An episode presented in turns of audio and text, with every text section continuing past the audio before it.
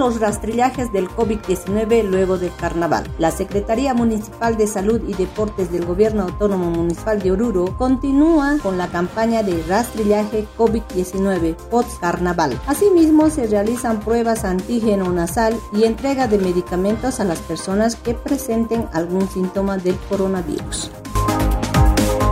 Nuevamente las lluvias causan inundaciones en Oruro. Luego de una torrencial lluvia sumado a una granizada que afectó la noche de este jueves 10 de marzo, la ciudad de Oruro volvió a resentir las inundaciones en varias zonas, tanto céntricas como las preurbanas. En las redes sociales muchas personas publicaban videos dando cuenta de lo que estaba sucediendo. La alcaldía de Oruro dispuso maquinarias alegando de que la basura es lo que había provocado el tapado de los drenajes fluviales. Por ese motivo varias calles quedaron inundadas.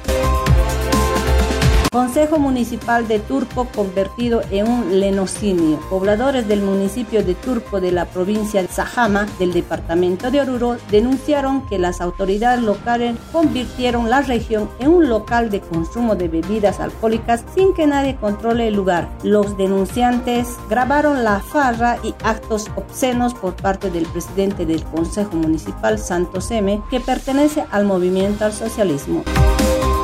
En noticias nacionales, Magisterio se retira del diálogo con gobierno y anuncia presión. Los maestros urbanos de Bolivia rompieron ayer el diálogo con el ministro de Educación, Edgar Pari, luego de considerar que la propuesta de 107 ítems es insuficiente y anunciaron que continuarán con sus medidas de protesta e incluso analizarán suspender clases anuncian nuevos juicios por la demanda del Silala. El titular de la Dirección de Reivindicación Marítima, Emerson Calderón, aseguró este jueves que Bolivia está preparada para explicar los alegatos orales ante la Corte de Justicia de la Haya sobre la pertenencia de aguas del Silala frente a la demanda que fue interpuesta por Chile en 2016. En esa demanda, el gobierno chileno argumenta que las aguas son parte de un río de curso sucesivo, mientras que Bolivia señala que son manantiales que fueron canalizados de forma artificial con dirección al país trasandino.